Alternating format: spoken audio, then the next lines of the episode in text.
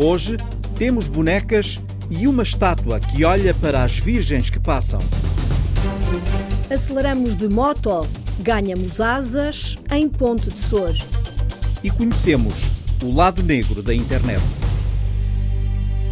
Quando me tentavam controlar as horas de computador, metiam-se entre mim e o meu vício e eu ficava um animal vamos ficando cada vez mais frágeis, cada vez mais podres, vamos perdendo a pouco e pouco aquilo que nos torna humanos. Houve uma altura em que eu passava a jogar entre 44 a 48 horas, só me levantava para ir à casa de banho. E isso, isso levou-me ao isolamento e, neste caso, à Playstation. O máximo que fiquei acordado foram 54 horas, obviamente depois para compensar dormia 16 a 18 horas.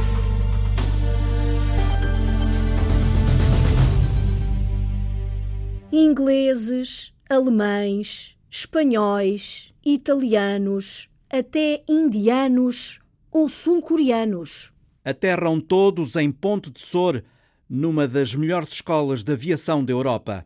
É lá que aterra agora a repórter Rita Colasso, ao lado do comandante Vitão pôr o motor em marcha, vou aqui ligar um farol de sinalização que eu vou pôr em marcha e vou avisar toda a gente à minha volta que vou pôr em marcha. Abro a janela e grito Ler! Toda a gente, com este grito, sabe que isto vai pôr em marcha. Agora, então, o que é que eu vou precisar? De injetar combustível no sistema. Bom, vejo o combustível a entrar, tenho aqui este indicador, corto o combustível, desligo e agora com os pés nos travões vou aguardar e vamos aqui fazer o start. Ele vai aguentar aqui. Ponto Rádio, muito bom dia. Um, Charlie Sierra Delta Papa Golf, na placa 3, a pedir um teste de rádio. Serra Delta Papa Golf, bom dia, ouvi-lo 5 por 5. Muito obrigado, Charles Sierra Delta Papa Golf.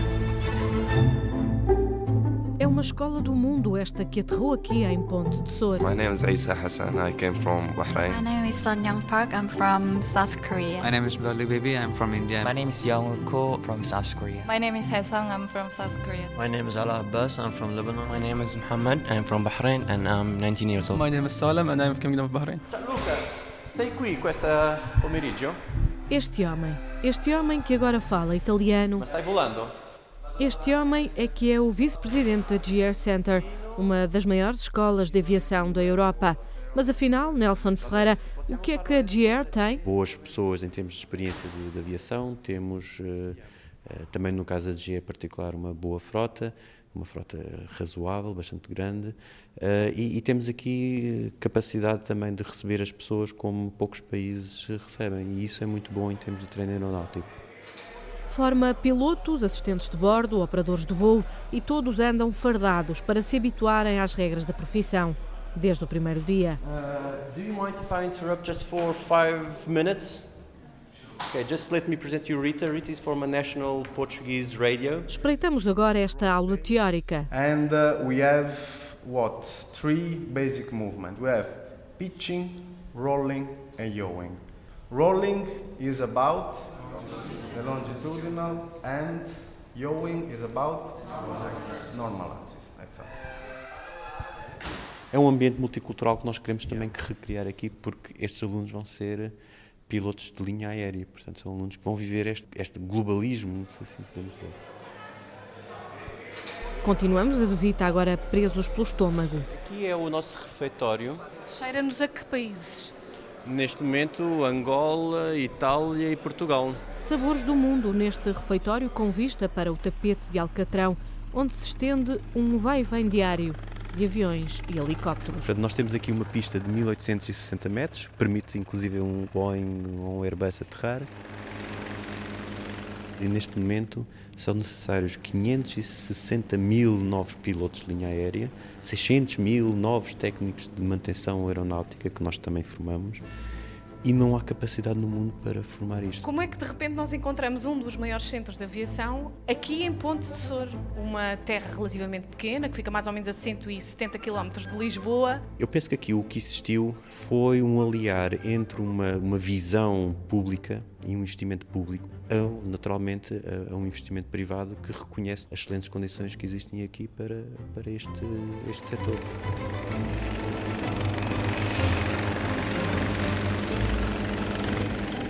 Comandante Vitão.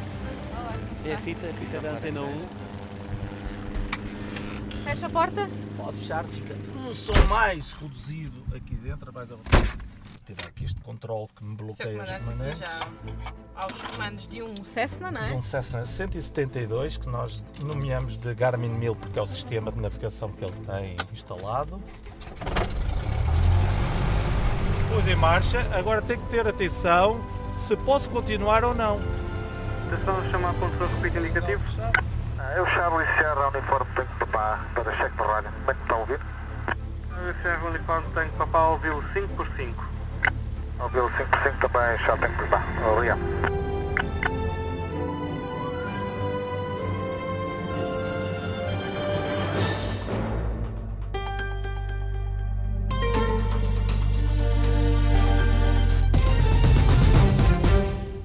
Não há volta a dar. Vivemos com a internet. Há todo um mundo virtual à nossa volta e isso não é mau. A internet é um bem precioso uh, que nós temos. Agora, como todos os bens uh, preciosos que utilizamos, temos que utilizar com moderação. Ivone Patrão é docente e investigadora no Instituto Universitário ISPA. Vai ajudar-nos a perceber como podemos conseguir esta moderação para que a internet não se transforme numa doença. Quando começamos a utilizar, não num uso moderado, mas naquilo que nós já chamamos um uso excessivo, podemos depois passar a seguir ao uso excessivo à, àquilo que nós referimos como dependência uh, da internet que depois temos aqui um mar, porque não, temos que falar disto no plural, são as dependências uh, online. É a dependência do jogo, é a dependência do Facebook, a dependência do cybersex, a dependência simplesmente de andar a, navegar no Dr. Google, não é? E de ver uma data de sites, de fazer pesquisas, é de estar ligado a alguma coisa sem ser uh, face a face, sem ser uma pessoa. Sem moderação, pode aparecer o lado negro da internet conduz ao internamento de jovens, como aqueles que a repórter Ana Isabel Costa foi conhecer na clínica de Vila Ramadas, em Alcobaça. Quando me tentavam controlar as horas de computador, metiam-se entre mim e o meu vício e eu ficava um animal, ficava completamente descontrolado. Quem fala assim tem 17 anos e uma doença que agora reconhece lhe mudou a vida. A vida já não estava já não estava a levar bom rumo, já estava a ficar completamente vou dizer sedado, entre aspas, porque eu já não estava já não estava a viver. António, nome fictício deste menino que ficou dependente das novas tecnologias muito cedo. Eu comecei a jogar desde muito cedo, desde os 7 anos. Sempre tive dependência em relação aos jogos. Tudo começou porque na vida real era difícil fazer amigos. O problema realmente foi, foi o isolamento e a falta de aceitação das outras pessoas em relação a mim. Eu a certa altura já não me via inserido no meio da sociedade e das outras pessoas e, e isso, isso levou-me ao isolamento e neste caso à Playstation. Quem fala da Playstation pode também falar do computador porque eu era também adito ao computador. Mas o escape resvalou para um vício impossível de controlar. Faltava às aulas, ou então ia às aulas cheio de sono, de, da quantidade de horas que passava a jogar, à noite, até às vezes só me deitava por volta das 7 da manhã. Os teus pais sabiam? Sabiam, perfeitamente. Estavam a dormir ao quarto ao lado, ouvia o barulho do computador, sabiam. Mas não podiam, não tinham como evitar, é isso? Tinham como evitar, podiam apagar o quadro de eletricidade. Tinhas agradecido que eles tivessem feito isso? No momento não agradecia, não. No momento só queria saber era de mim. Ficavas agressivo se faziam isso? Ficava, claro que sim. Ficava. Cheguei mesmo a, a partir portas. António reconhece que a situação fugiu ao controle dos pais. Hum, é por isso que também vim por este tratamento, que já não está no alcance deles. Na Vila Ramadas, o centro de tratamento nos arredores de Alcobaça, António encontrou outros pares. Basicamente, quando eu tive a primeira internet de 56 capas, aos 13 anos, já a estar no MIR, que foi. Pá, foi aí que eu comecei a, a, a ter mais contacto, digamos, com o computador e depois com a internet. E depois, quando tive a DSL, aí, como já podia estar, estar todo o tempo, comecei a, efetivamente a passar horas e horas e horas. João, nome falso, tinha um problema bem real. Houve uma altura em que eu passava a jogar entre 44 a 48 horas, só me levantava para ir à casa de banho, a minha mãe trazia umas refeições ao computador, o máximo que fiquei acordado foram 54 horas, obviamente depois para compensar dormia 16 a 18 horas. Existe um traço comum a estes jovens? Pá, não conseguia dar-me com as pessoas, não conseguia...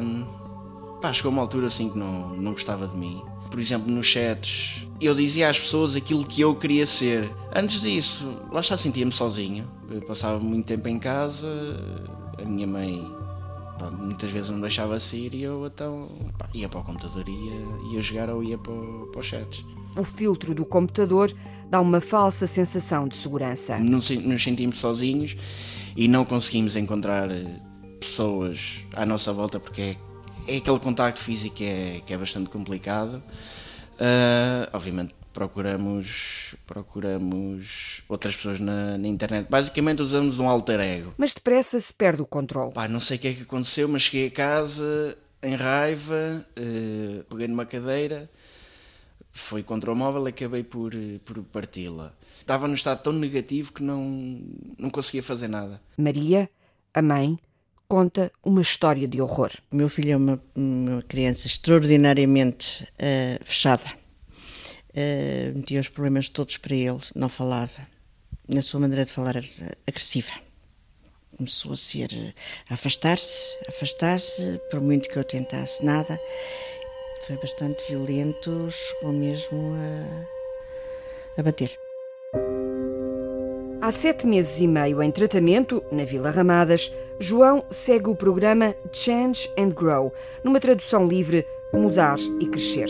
Foi lá que conheceu José, de 23 anos, viciado em likes. Os gostos no Facebook, que é uma necessidade de aprovação que os jovens têm, e eu também senti, dá-nos uma falsa sensação de autoestima. Com o mundo virtual, a autoestima não cresce, a autoestima só baixa. Sentimos-nos tão confortáveis nesse, nesse mundo virtual que deixamos de estar confortáveis na vida real. Foi assim que bateu no fundo. Só conseguimos trabalhar então atrás do ecrã e na vida real ficamos esquecidos. Vamos afastando e vamos nos distanciando da nossa identidade, vamos ficando cada vez mais frágeis, cada vez mais podres.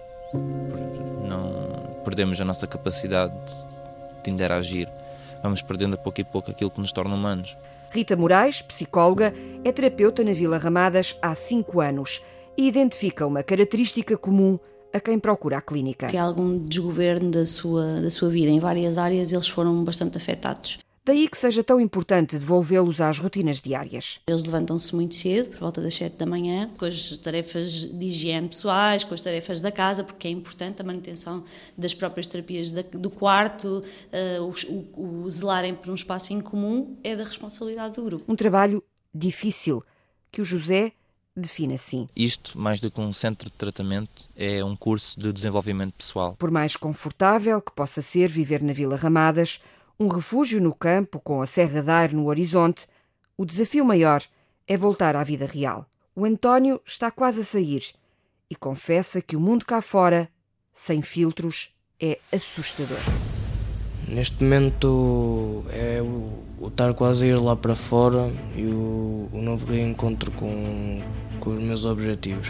Deixa-me muito ansioso, deixa-me com medo de voltar a, a ser violento como era. São alguns exemplos, apenas alguns, de muitos casos de dependência da internet. Um vício que não é reconhecido como doença. Estamos a falar de uma situação clínica para a qual já temos critérios, sabemos quais são os fatores de risco, sabemos que existem comorbilidade com outras uh, patologias, mas que neste momento, no manual uh, do diagnóstico das doenças mentais internacional, só está em anexo como uma proposta de uma uh, patologia, e, nomeadamente, aquilo que mais nos aparece na clínica, que são os jovens com a dependência do jogo online. A investigadora Ivone Patrão alerta para os sinais que as famílias podem e devem detectar em casa. Estes jovens já são mais reservados, já são mais tímidos. Depois, se se resguardam em casa, os pais pensam, e temos muito este discurso na consulta, ele é um excelente adolescente, não dá problemas. Claro, está em casa, só que está em casa aonde? No quarto, no computador. E temos muitos pais info-excluídos que dizem: está a estudar? Percebemos que são pais que foram imprimindo menos regras, e, e, no fundo, imprimindo aqui menos restrições nos horários, permitindo que eles não façam as refeições em família e que estejam ao computador. Portanto, todos este, estes sinais em casa são muito importantes. Em casa é preciso negociar, não impor, mas negociar regras. O repórter Mário Antunes foi espreitar o que se passa numa casa onde a irmã está ligada às redes sociais e o irmão joga com os amigos online. Eu gosto do Ark Survival, do CSGO, do Rocket League. Uh, alguns são jogos de uma espécie de futebol, outros são jogos de tiros e outros são jogos de sobrevivência, survival. Os jogos de computador são a paixão do Diogo. Aos 12 anos, se tivesse oportunidade, podia passar horas a fio em frente ao monitor, numa atividade frenética de corridas, voos rasantes, tiros e golpes. Eu jogo quando me apetecer, se quiser paro, ou então jogo o tempo que me apetecer. E às vezes joga sem os teus pais saberem? Sim. Qual foi assim o teu recorde de horas seguidas? Uh, foi um dia inteiro. Os meus pais foram trabalhar e eu fiquei sozinho em casa.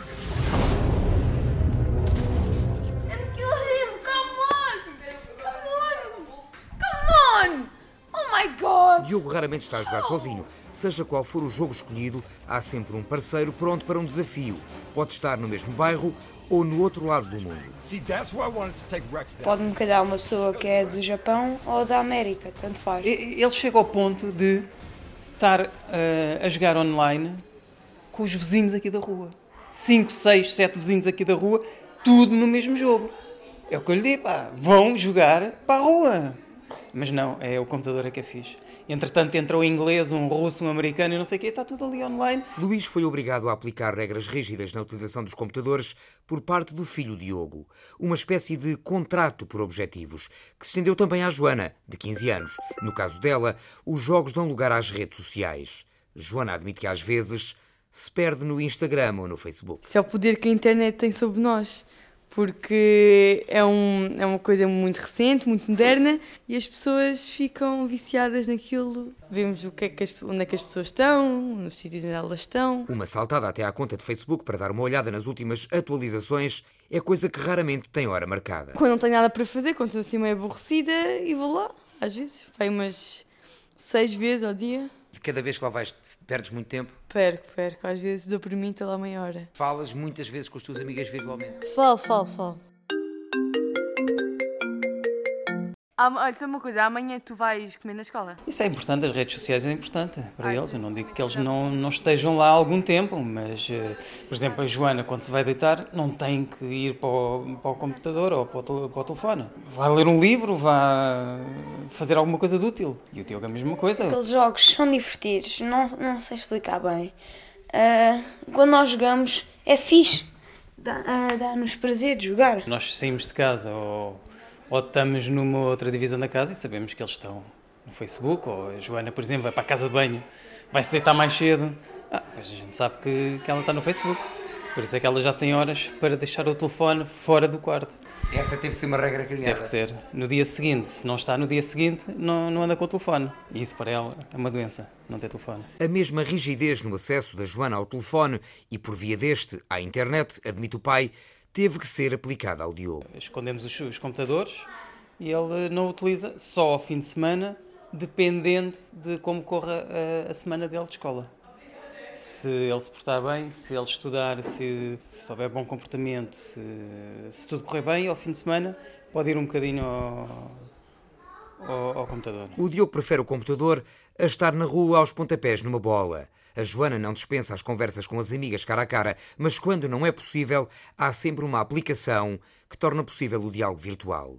Ou a partilha da última foto tirada em grupo, ou porque não sozinha. Selfies é uma coisa um bocado viciante. Ah, neste momento tenho 3 mil e tal selfies, mas durante um ano. Porque tanto um como o outro ocupam todo 100% de tempo livre nisso. E por causa disso, Diogo e Joana vivem agora com regras rígidas no acesso à internet. Só vai para o computador o mesmo tempo que estiver na rua a brincar. Come on! Oh my god! Eles gostam do jogo e do Facebook, mas não têm autocontrolo. Por isso, os pais devem moderar, não proibir totalmente, porque isso vai criar-lhes problemas, avisa Ivone Patrão. Temos pais em conflito com os adolescentes porque não permitem que eles tenham o Facebook, não permitem que eles uh, naveguem na internet pelas questões da segurança e no fundo, causam-lhes aqui esta questão de eles não estarem em na, em, em igualdade de circunstâncias com os pares e de os excluírem do grupo. E no fundo a tarefa da adolescência aqui é a pertença a um grupo, a identificação com um grupo, não é? O ter amigos, o arranjar uma namorada e se excluímos porque temos que pensar que as tecnologias fazem parte uh, da nossa vida. Equilíbrio, moderação é o segredo a pôr em prática desde muito cedo, alerta a investigadora. Temos crianças dos 3 aos 5 anos, de facto estamos preocupados nesta linha de investigação do ISPA com estes poucos resultados que já temos que nos indicam que estas crianças passam em média 2 a 3 horas com as novas tecnologias. Portanto, se formos repartir o dia a dia delas, que passam 7 ou às vezes 8 horas na escola, com o tempo que têm que dormir, das duas uma, ou elas dormem menos, ou então não socializam com os pais nem com os pares eh, fora a escola, não é? É começar já a saber moderar o apetite que eles têm pelo magnífico mundo virtual desde pequeninos, para não chegarmos ao Japão. O ministro de, da Saúde do Japão instituiu uh, campos obrigatórios ao fim do ano letivo para uh, todos os alunos uh, durante duas semanas sem acesso à internet uh, para desenvolvimento pessoal e de competências pessoais e de competências uh, sociais. Tal não é a gravidade desta uh, problemática. Sabemos que ela tem um lado negro, mas que o conseguimos evitar. E também sabemos que ela pode ser preciosa. A internet é capaz de juntar um pai, que está do outro lado do oceano, à mulher e aos filhos. O repórter Miguel Soares acompanhou há dias uma destas viagens a bordo da internet.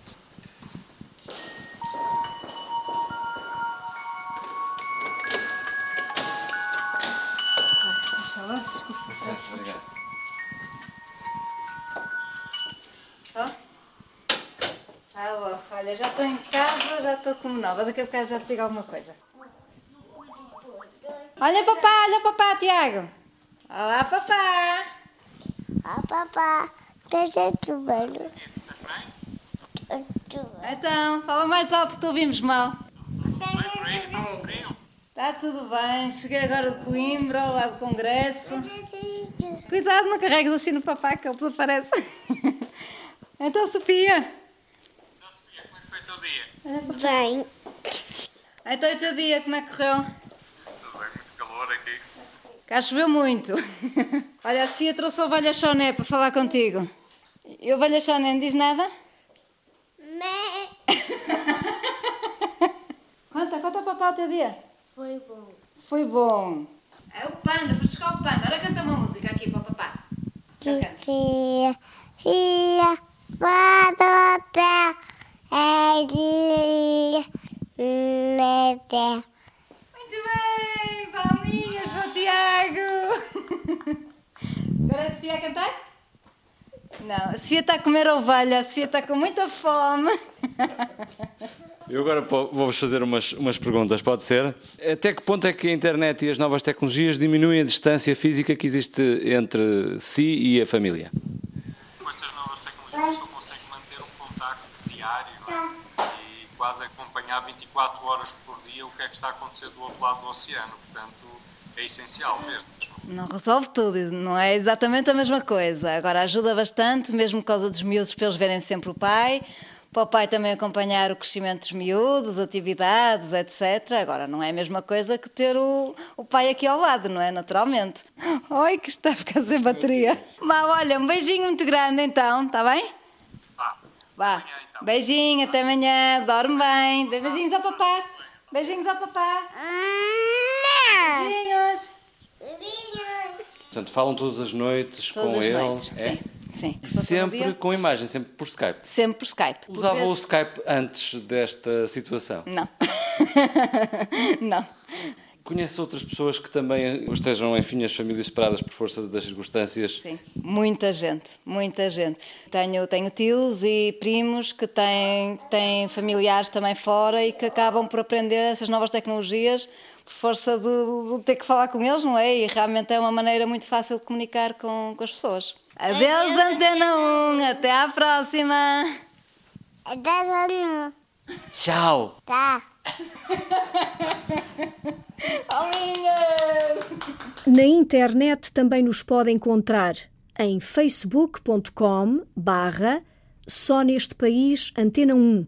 Esperamos pelo seu like, temos nova imagem, espreite. Para a semana apresentamos-lhe o jovem criador que nos pôs assim ainda mais apresentáveis. Já vamos andar de moto. Por agora, damos ao pedal. Na casa de Rita Alves, em Oliveira de Azeméis, é hora de bonecar.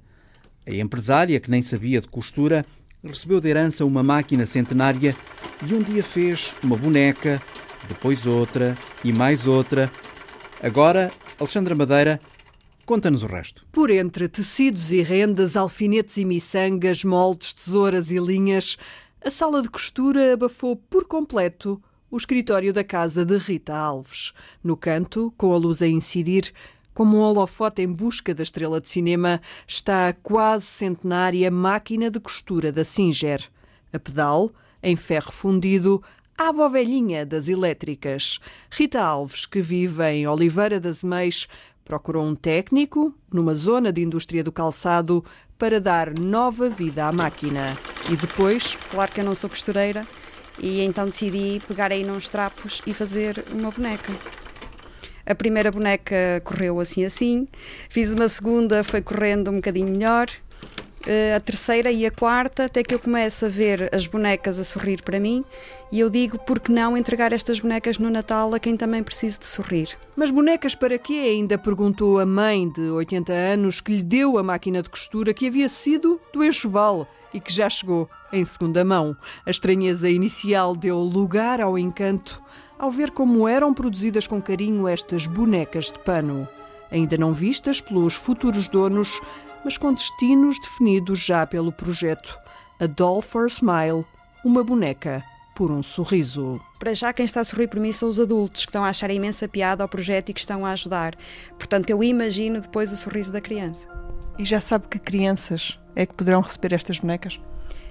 Tenho já contacto com duas instituições que, a pedido das mesmas, não vamos para já divulgar para não causar alarido às próprias crianças. E a uma primeira, sim, eu já visitei as instalações e já tive em contacto com as crianças. E em dezembro, Rita Alves espera ter pelo menos 50 exemplares para entrega. E quase por magia, cumpridos os horários de trabalho, vai juntando serão a serão a bonecar. Sim, de facto, esta não é a minha profissão, sou ligada à hotelaria e em hotelaria há horário para entrar, não há horário para sair. Sempre que eu saio do trabalho e venho para casa, e é uma prioridade nestes últimos tempos vir para casa, é dedicado às bonecas. A minha filha, antes de, de chegar, já pergunta: então, mãe, precisas de alguma coisa que estás a fazer? Ah, já sei, estás a bonecar. Já é o termo dela, estás a bonecar.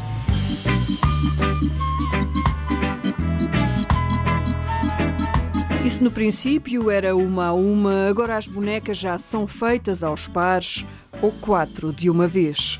As primeiras até ganharam nome: a Bia e o Milito. Com a prática, novas técnicas são aplicadas e a curiosidade de quem vê e mexe é mais que muita. que isto segura? Isto está aqui com Aqui, aqui só está enfiado, não é? Os, os braços são, ficam assim individuais, ok? Uhum. Depois, isto são muitos vídeos do YouTube. Não me diga que foi por aí que aprendeu a costurar. Foi, pois. Passei o mês de setembro em busca de vídeos de como fazer bonecas, de técnicas, técnicas do cabelo das bonecas. De facto, tem lá muito material e se está lá nós podemos utilizar. Boa vontade dos amigos e material aos montes. Rita Alves, para além da mão de obra, também tem feito muitas compras, mas sente falta é de cabelo para as bonecas. Ficava bem mais uma rendinha, mais um botãozinho e isso, claro, é investimento que eu estou a fazer por, eh, por mim. Um, tecidos têm-me chegado bastantes, as rendinhas e principalmente algo que ainda não, não houve quem doasse e que me fazia imenso jeito, que é lã para fazer o cabelo. Por isso vamos fazendo aqui uns cabelos assim arranjadinhos e tal, mas uma lã dava-me muito jeito. Lã para o cabelo e enchimento para dar forma ao que pode ser um pequeno tesouro de aconchego a uma criança numa instituição. Se para muitas crianças o brinquedo está banalizado e, e por aquilo que eu já vi, há muita criança que precisa de um brinquedo, que não, que de facto não o tem. Podem as minhas bonecas ser transformadas no amiguinho que aquela criança precisa. E como são de pano, repare, é confortável até isto ser o amiguinho de dormir. Sei lá, não sei. Parece-me. Eu acho que vou chegar onde eu quero chegar, que é o coração.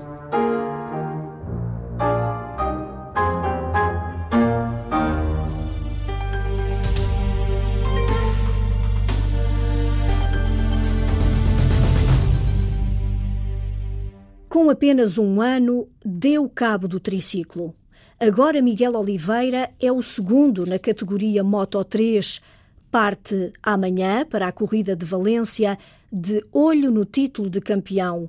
Não é fácil, mas o Miguel não é miúdo para desistir. É o que se diz em Almada, João Gomes Dias.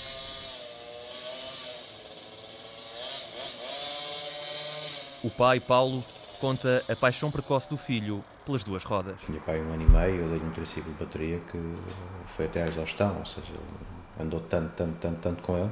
Gastou a roda que fazia a tração no solo, inviabilizando o, o, o triciclo. Triciclo com um ano, Moto 4 aos dois. Surgiu a hipótese de lhe dar uma moto, de, uma moto 4, já ele tinha dois anos. As coisas começaram assim, uma brincadeira, aos 4 anos teve uma moto mais potente e, eh, e por aí fora. Miguel era já mais rápido que os outros, com acelerador ou com pedais. Miguel, desde cedo, foi um miúdo com muita destreza. Um miúdo que, quando começou a andar de bicicleta, foi ele que aprendeu a andar de bicicleta sozinho. Ninguém o ensinou a andar de bicicleta, simplesmente comprei a bicicleta. Eh, no início, eu tentei colocar umas rodinhas que ele não queria, achava que, aquilo, que as rodinhas eram ridículas.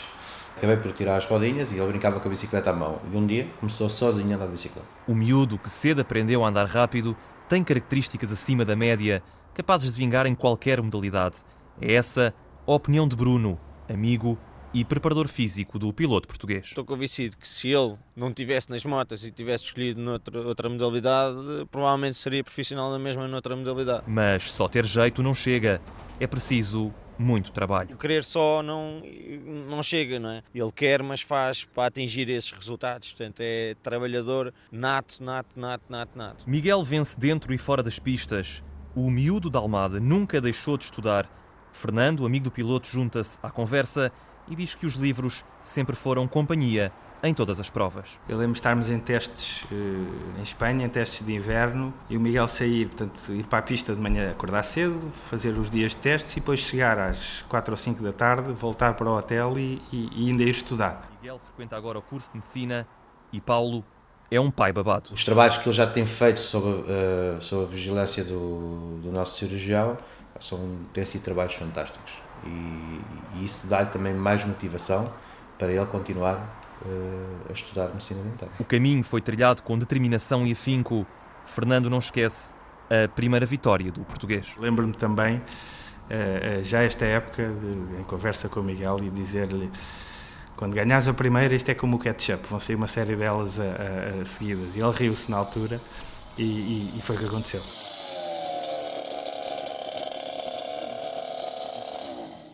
O piloto Miguel Oliveira está a animar o motociclismo português.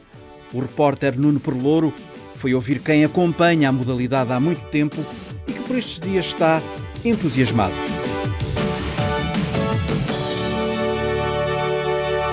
Terceira parte do Domingo Desportivo, muito dedicada aos desportos mecânicos. Pedro Luís de Castro. Quem diria que o Miguel, no início da época, depois de chegar eh, ao fim das primeiras provas praticamente sem, sem pontos e com azares, quem diria que é uma corrida do final do Mundial deste ano, ele tecnicamente e teoricamente pode ser campeão do mundo, quem diria? Todos nós, os portugueses, de uma forma geral, e os amantes dos desportos motorizados necessariamente das duas rodas, do motociclismo, estão a viver um momento único em Portugal. Há 25 anos, Pedro Luís de Castro narrou um grande prémio, em tudo semelhante ao que vai acontecer no domingo. Estes dois pilotos eram ainda os únicos com hipóteses de ganhar o título este ano, pelo que durante toda a prova foi emocionante de seguir toda a luta e empenho que ambos puseram neste grande prémio. E agora, será que Miguel Oliveira pode ser campeão do mundo? Não acredito pessoalmente que ele tenha condições, não por ele, mas uh, que haja condições neste último grande prémio dele vir a ser campeão. Mesmo que ele ganhe,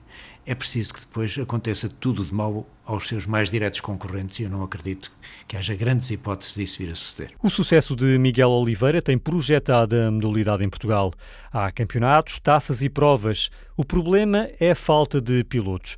O presidente da Federação de Motociclismo de Portugal, Manuel Marinheiro, diz que o objetivo passa por recrutar jovens. Conseguir chegar aos jovens que andam aí, na, na, que, que, que, compram as, as motas e que ou, ou, gostariam de comprar ou gostariam de aprender de conduzir e tentar nesse recrutamento em que lhes queremos ensinar a, a conduzir, como é que se anda na cidade, como é que se anda na estrada, tudo mais, haver alguns que possam ter eh, apetência e capacidades para depois integrar a competição. Ainda assim, Manuel Marinheiro acredita que o motociclismo vai crescer no nosso país graças a Miguel Oliveira. Um piloto campeão do mundo ou campeão da Europa ou um piloto que uh, faz com que os mais novos acreditem que é possível.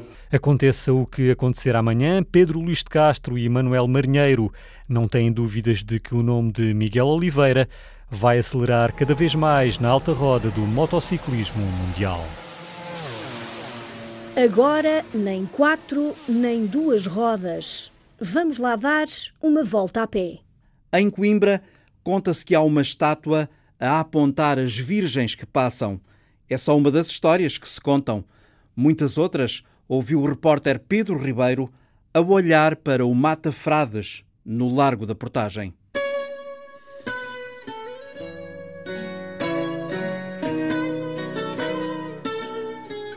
Entramos na cidade de Coimbra pela ponte de Santa Clara que une as duas margens do Rio Mondego. À saída da ponte, damos com o Largo da Portagem. No centro desse espaço encontra-se a estátua de Joaquim António da Guiar, também conhecido por Mata Frades. Trabalhava para, para a Inquisição e então que eh, era acerca da igreja, quando tudo que falasse mal acerca do, do, da cultura dos reis, coisa assim, ele, mandava, ele apontava os nomes de quem de quem falava mal na altura e depois, eh, por exemplo, conhecido como mata-frases. Esses padres iam morrendo quando estavam contra o reinado.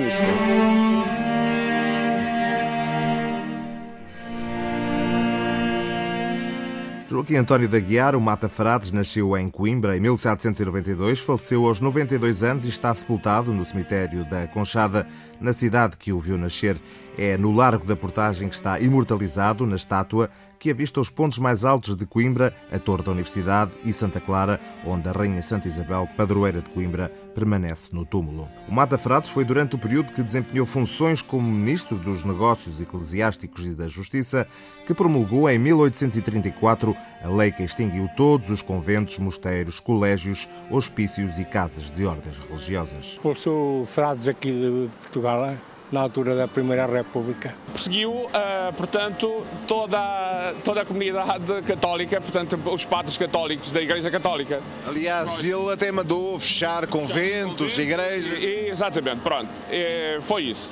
Por isso ficou conhecido como Mata Frades, ou Pousa Pombos. Para além de Mata Frades, Joaquim António da Guiar tem outra história à sua volta. De pena na mão direita e uma folha na mão esquerda, o que estará há tantos anos a fazer, ou pelo menos a tentar, no Largo da Portagem, em Coimbra. Está ali para apontar as virgens que passam aqui na, no Largo da Portagem. Pois ele, como ainda não vi mexer, não sei se realmente ainda há alguma virgem. Há ainda quem tenha uma imaginação fértil. O que a malta diz é que está a apontar as matrículas dos carros que passam, mas não faço ideia do que fez. Durante o Estado Novo, até António Salazar quis tirar a estátua do Lago da Portagem, mas rapidamente se arrependeu. Lembraram-se de tirar a estátua daqui. Depois o Salazar parece que disse que era pior a emenda que o soneto, porque depois ia criar alguma contestação. E, e deixou ficar, que não levantou grandes ondas cá para não, não levantar grandes ondas contra o regime. Na verdade, Joaquim António de Aguiar vai continuar no Largo da Portagem, de folha e pena nas mãos. Após tantas festas académicas, o Mata Frades continua sem se mexer. Na gíria popular, no ditado popular, dizem que ele uh, está a apontar as virgens que essencialmente entram em Coimbra e aquelas que saem. Por isso é que ele não se mexe, está naquela posição descrita. Dizem até, em tom de brincadeira, que Joaquim António de Aguiar já nem sabe escrever parado, tipo estátua, ainda não conseguiu em tantos anos utilizar a pena na folha de papel. Não se mexe, sinónimo de que quem entra virgem em Coimbra tem grandes aventuras. Coimbra é então capital da ciência e também do amor em Portugal.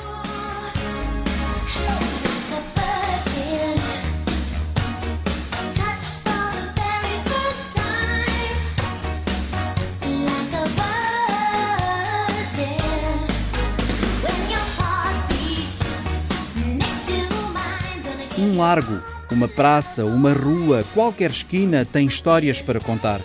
Quer contar-nos alguma? Escreva para só neste país rtp.pt. Olha, olha, olha, olha.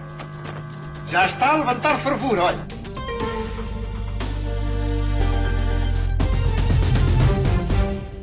Era um jornalista sério, um lutador, contra tudo e todos, quando a causa valia a pena. Apido esteve no Jornal do Fundão e era um homem que lutou pela liberdade do nosso país. Era uma pessoa querida. Assim se fala no Fundão sobre António Paulo Louro. Hoje que passam 100 anos do nascimento, a homenagem aqui faz-se pela reportagem de Paulo Brás no jornal que António Paulo Louro fundou e onde todos o recordam. A mais recente edição do Jornal do Fundão já está nas bancas. Na redação já se prepara a da próxima semana, que há de trazer em destaque a homenagem nacional ao fundador, António Paulo Louro, que faleceu em 2002, com 87 anos.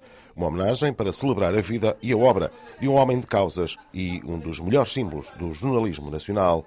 A jornalista Lúcia Reis, que trabalhou durante 10 anos com António Paulo Louro, destaca a sua coragem e persistência. O Sr. Paulo Louro era uma personalidade uh, reconhecida a nível nacional um, e eu penso que esse prestígio que ele conseguiu, uh, digamos assim, conquistar, resultou dessa ação permanente, uh, de luta constante, ainda antes do 25 de Abril, mesmo com a censura sempre uh, colada, digamos assim, a ele, a ele e ao jornal. Apesar disso, uh, ele foi um lutador permanente, um resistente uh, e que mesmo depois do 25 de Abril, portanto, manteve essa matriz no projeto. Matriz que passava pela defesa das causas que considerava fundamentais para o desenvolvimento da região. Eu recordo, por exemplo, de causas como o turismo, a Serra da Estrela, que ele costumava dizer que era um gigante adormecido, infelizmente. Recordo, por exemplo, no caso da Covilhã, que ele sempre foi um defensor do, do, dos operários têxteis, dos mineiros. Romão Vieira, atualmente o mais antigo jornalista do Jornal do Fundão, foi testemunha do apreço e da atenção especial que António Paulo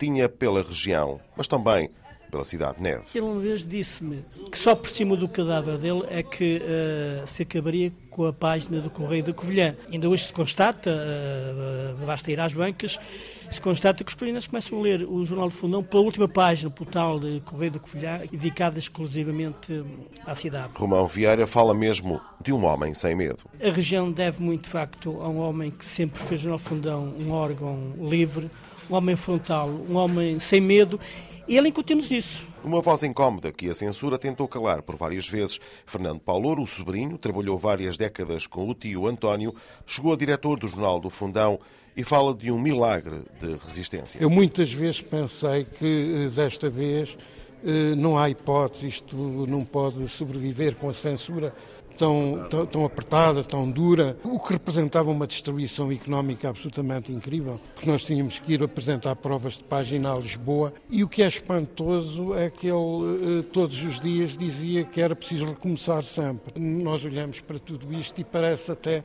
Aqui às vezes foi um milagre de resistência. Foi também com António Paulo que a região ganhou uma nova dimensão cultural. O Jornal do Fundão e a figura dele aglutinou no Jornal do Fundão as grandes figuras do pensamento e da cultura portuguesa.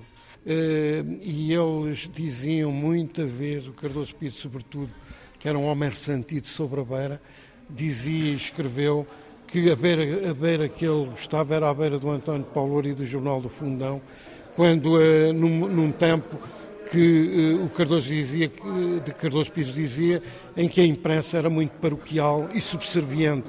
Mas explica-me uma coisa. Que... Catarina Canutilho é a mais jovem jornalista do Jornal do Fundão. Já não privou com António Paulo, mas sente o peso da herança de um trabalho que sempre se fez. Acima de tudo, é um ar que se respira, não é? Porque tu entras aqui e sabes que estás a trabalhar num sítio que tem uma matriz que deve ser respeitada. Quando tu duvidas, podes pensar o que é que ele faria. E se ele fazia assim, tu sabes que estás a seguir no caminho certo. Produção de Rita Roque, Sandra Henriques e Rita Colasso. Sonoplastia de João Carrasco, Lourdes Gomes, Paulo Martins e José Silva. Apresentação de Maria de São José e José Guerreiro.